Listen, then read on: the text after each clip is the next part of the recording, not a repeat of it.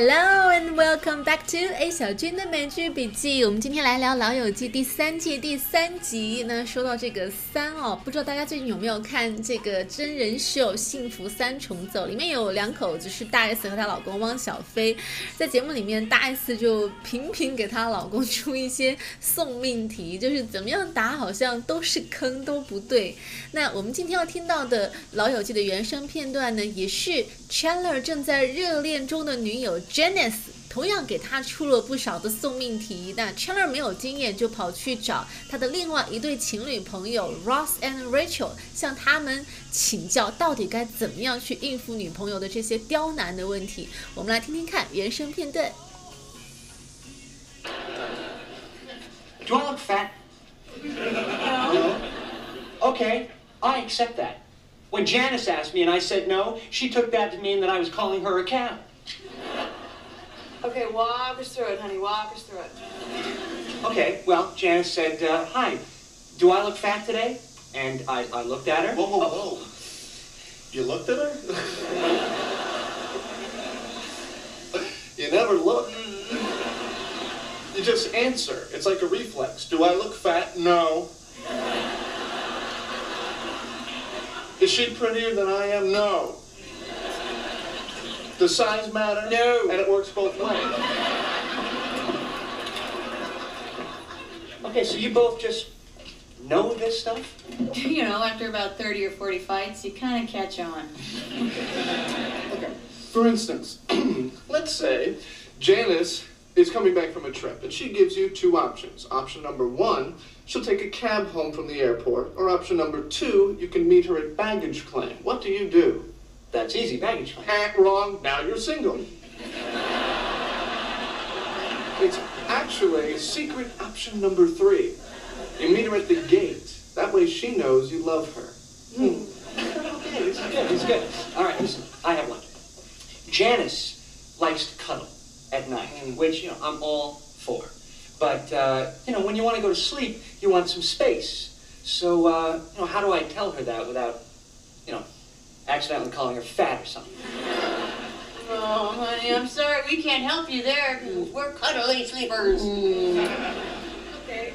Alright，大家有听清楚小钱钱的困惑，又或者是 Ross and Rachel 给他举的例子吗？没有关系，我们接下来来逐句的听一下这个片段。 Do I look fat? No. Okay, I accept that. When Janice asked me and I said no, she took that to mean that I was calling her a cow. Do I look fat？这是小钱钱的女朋友 Janice 今天问他的问题。小钱钱又不是傻子，当然会说没有啊，你很瘦。But she took that to mean that I was calling her a cow。首先，这个句子的前半句，she took that to mean，这里的 took 当然是 take 的过去形式，而这里的 take 它不表示拿什么东西或者取，而是表示 think 想认为。So she took that to mean，即 she thought that to mean。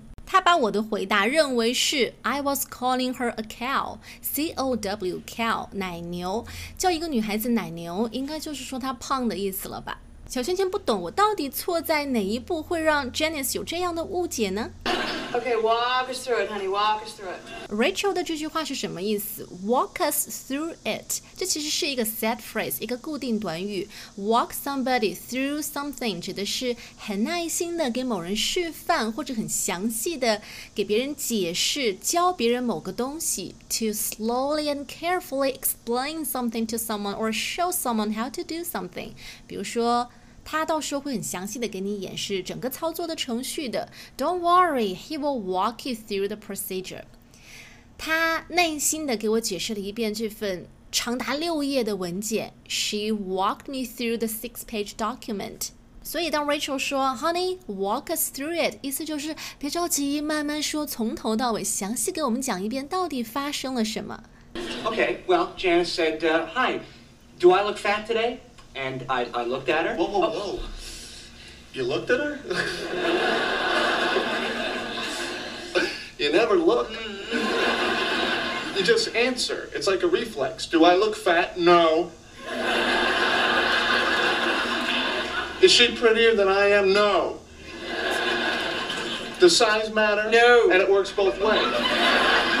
所以 Ross 指出了小钱钱错在哪儿，就是 凡是这样的问题，我胖不胖啊？我漂不漂亮啊？想都不用想，You just answer. It's just a reflex. Reflex, R-E-F-L-E-X. Reflex 指的是条件反射、本能。比如说，我很抱歉当时打了他一拳，但是那是我的本能反应啊。I'm sorry I punched him, but it was a reflex action. 所以女朋友问你这些送命题的时候，你千万不要做出一副在那儿认真思索的样子。拜托，这一定是有标准答案的呀。包括 it works both ways，意思是对男生对女生都是一样的。比如说，男生在问女生一些事关他们自尊心的问题，for example，does size matter 的时候，女孩子也必须在第一时间说 of course not，it doesn't matter at all。很明显，小钱钱之前是完全没有摸清楚这些道道门路的，所以对他来说是打开了一个新世界。Okay, so you both just know this stuff? You know, after about 30 or 40 fights, you kind of catch on. 原来你们都知道这些事情哦，也不算啦，差不多在吵架三四十次之后，你就会慢慢领悟的。这里的领悟用到的动词短语是 catch on，catch on，这是一个美剧里面非常常见的 phrase。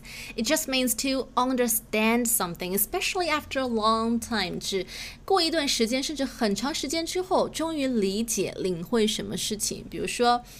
他这个人不太会察言观色，不过我想最终他会明白、会领悟的。He doesn't take hints very easily, but I think he will finally catch on。好，顺便再延展一下，catch on 这个 phrase 还有一个很常见的用法，是指形容一个事情变得很流行、很受欢迎。比如说，哎，真不知道这个游戏会不会在年轻人当中。流行起来。I wonder if the game will ever catch on with young people。好，我们继续来听情感专家 Ross 给出的例子。For instance, let's say Janice is coming back from a trip and she gives you two options. Option number one, she'll take a cab home from the airport, or option number two, you can meet her at baggage claim. What do you do? That's easy, baggage claim. Ah, wrong. Now you're single. it's actually secret option number three. You meet her at the gate. That way she knows you love her. 这个例子是发生在机场，那有两个和机场息息相关的表达，一个是 baggage claim，指的是行李领取处，baggage claim，baggage 就是行李的意思，claim 指的是认领，baggage claim 你就是在这个地方去取你的行李。还有一个词叫做 the gate。